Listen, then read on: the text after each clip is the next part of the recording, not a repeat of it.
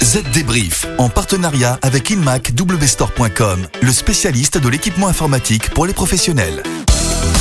Salut tout le monde, nous voilà de retour pour un nouvel épisode du Z Débrief, le podcast de la transformation numérique.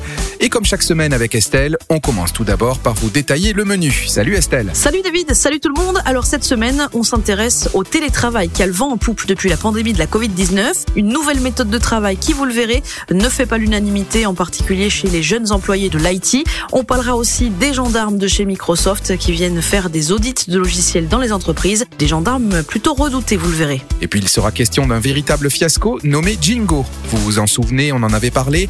Jingo, c'est l'enceinte connectée d'Orange. Sitôt lancée, sitôt enterrée. Notre chiffre de la semaine sera dédié à des robots agricoles pour remplacer les bras et les machines dans les champs. Ils viennent de passer le cap des 10 000 dans notre pays. Et puis pour finir, notre chronique pratique sera une nouvelle fois dédiée à la durée d'utilisation des batteries, non pas chez les iPhones, mais cette fois sur les smartphones sous Android. Un programme chargé. Allez, le Z débrief, c'est parti. Les dernières infos. Pour commencer, on s'intéresse donc au télétravail. Je ne crois pas me tromper si je dis qu'une grande partie des professionnels français y ont goûté cette année. Français et pas que David. Et oui, parce qu'avec la pandémie, on n'a pas vraiment eu le choix. Et après quelques adaptations, de nombreux salariés ont déclaré vouloir désormais y avoir recours un maximum pour éviter les transports et avoir plus de flexibilité dans leur travail. C'est particulièrement vrai dans le secteur de l'informatique. Selon une étude récente, 65% des professionnels de ce secteur veulent continuer le télétravail à l'avenir, contre moins de la moitié des professionnels de tous les secteurs. Seulement voilà, dans le domaine de l'informatique, ce sont les plus jeunes dans le métier qui ne sont pas forcément d'accord. Ils s'inquiètent de leur capacité à progresser dans leur carrière en travaillant à distance.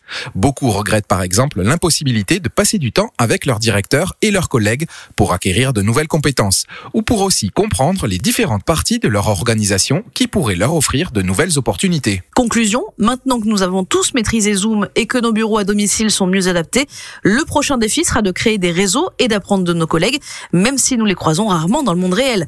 Un peu flippant quand même. Hein Mais non, regardez, vous aussi, vous passez vos journées sur vos PC, Estelle, et ce n'est pas pour autant qu'on ne se rencontre pas. Allez, pas d'angoisse.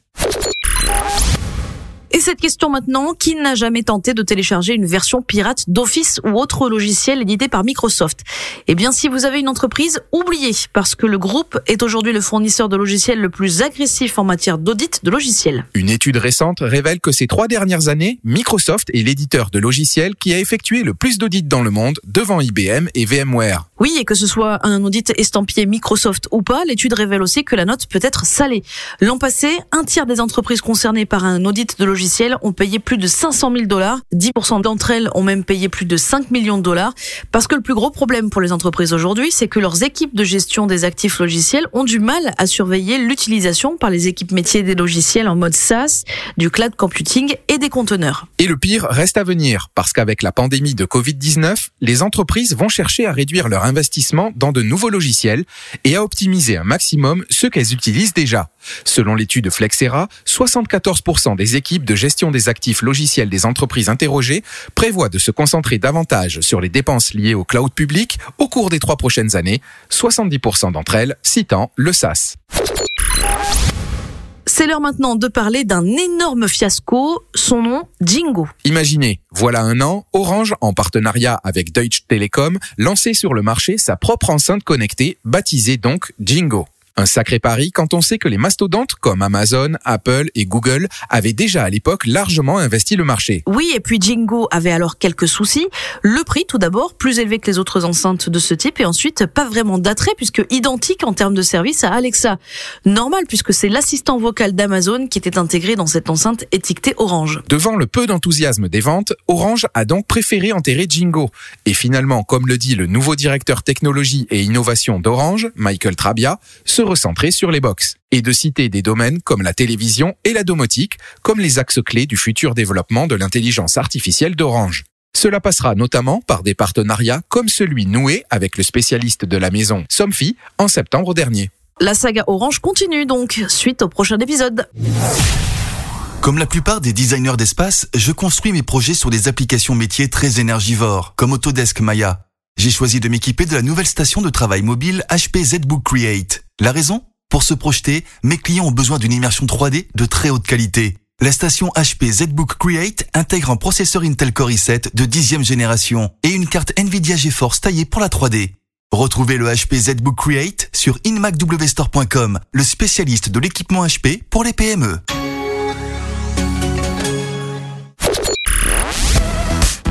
Le chiffre marché. Et le chiffre qui est en fait un nombre, c'est 10 000 cette semaine pour les 10 000 robots qui sont aujourd'hui en action sur les terres agricoles françaises. Vous allez voir, ils sont impressionnants et prometteurs. Impressionnant parce qu'en plus de remplacer les humains sur des tâches pénibles et répétitives, c'est souvent ce que l'on demande aux robots. Ils permettent en plus de réaliser une agriculture de haute précision et moins polluante grâce aux remontées de données et d'informations en temps réel. Résultat, avec une utilisation si performante, l'agriculture représente le deuxième marché mondial de la robotique professionnelle. Et ce n'est que le début, puisque ce secteur devrait croître de 22,8% cette année. Les investissements, eux aussi, prouvent cet engouement. L'an passé, ils étaient de 179 millions de dollars. En France, aujourd'hui, un laitier sur deux utilise un robot pour traire. Et les robots remportent aussi un franc succès pour ce qui est de l'alimentation des animaux et la culture maraîchère. Du coup, la taille du marché français a globalement passé le cap des 10 000 robots agricoles, dont 8 000 de traite, 2 000 robots pour l'élevage, 100 robots de désherbage pour la culture maraîchère et une dizaine pour la viticulture. La viticulture, c'est d'ailleurs l'avenir, selon la société Nayo Technologies déjà bien positionnée dans le secteur agricole. La demande y est, nous dit-on, très forte. La robotique présenterait une alternative pour les professionnels qui s'inscrivent dans une logique de diminution de l'utilisation de produits phytosanitaires, synonyme de davantage de travail du sol. Mais deux problèmes se posent, le coût de ces robots et surtout qui les dirige parce que la nature a la fâcheuse tendance de jouer continuellement des tours avec la météo et le dénivelé des parcelles. Et pour ce qui est des fonds, les robots peuvent être achetés de manière collective et les agriculteurs peuvent aussi recourir à des aides. C'est assez courant dans le secteur. Pour ce qui est de l'adaptation des machines, chez Nayo Technologies par exemple, les robots sont équipés d'un système de vision permettant de détecter les lignes de culture pour ajuster le positionnement des outils et stopper net en cas de contact avec un élément extérieur. En résumé, on n'arrête pas le progrès. Allez, la suite. Ça peut toujours être utile. Alors cette semaine, pour notre chronique pratique, la parole est à mademoiselle Estelle. Pourquoi? Parce qu'on parle batterie de smartphone sous Android. Et ça, Estelle, c'est donc votre partie. Tout à fait d'accord, David. Si votre batterie montre des signes de fatigue, que faire? Eh bien, pas de panique. Peu importe l'éventail de versions de l'OS mobile, la méthode est la même. J'ai un plan en quatre étapes à vous proposer, mais avant de vous le dévoiler, une précaution, attendez entre chaque étape 24 heures pour voir si la manip est profitable à votre batterie. Donc, petit 1, tout simple, redémarrer le smartphone. C'est la chose la plus rapide, la plus facile et la moins destructrice à essayer en premier. La plupart des smartphones, il suffit d'appuyer sur le bouton d'alimentation et de le maintenir enfoncé jusqu'à ce que l'option redémarrage apparaisse. Si ça ne vous paraît euh, pas suffisant, petit 2, mettez à jour vos applications parce qu'une application non mise à jour est une cause fréquente de décharge soudaine et inattendue de la batterie. Rendez-vous du coup sur le Google Play Store. Petit 3, mettez à jour Android, allez dans Paramètres, Système avancé, et ensuite cherchez soit à propos du téléphone ou à propos de la tablette, ou mise à jour système ou encore mise à jour sans fil. Vous pourriez bien avoir quelque chose à y faire. Enfin, si vous avez essayé tout ça et que la batterie continue de décéder toujours aussi facilement, dernière option, réinitialiser vos paramètres. Mais attention, cela signifie que vous devrez à nouveau configurer votre téléphone. Assurez-vous donc d'avoir bien sauvegardé vos données avant de vous lancer. Paramètres système avancé option de réinitialisation. Merci pour ces conseils Estelle. Maintenant, c'est à vous de jouer.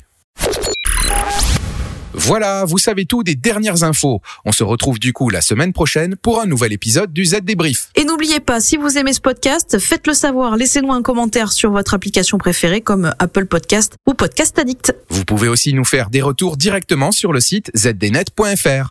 À la semaine prochaine. Ciao Z Débrief, en partenariat avec InmacWstore.com, le spécialiste de l'équipement informatique pour les professionnels.